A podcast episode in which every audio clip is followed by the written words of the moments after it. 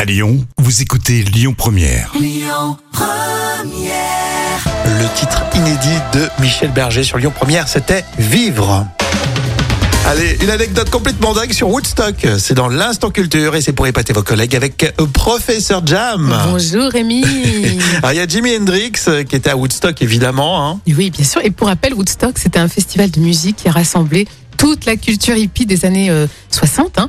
et on est en 69. là. Oui, très bien. Et Neil Young et le talentueux euh, guitariste euh, Jimi Hendrix Ah oui. sont arrivés au festival de Woodstock dans une voiture volée. Alors pourquoi Parce qu'en fait, leur avion n'avait pas atterri dans le bon aéroport. Et à court d'options, l'avocat qui les accompagnait a forcé la porte d'un pick-up. Et ils ont donc volé le véhicule, euh, voilà, pour les amener jusqu'au lieu du concert.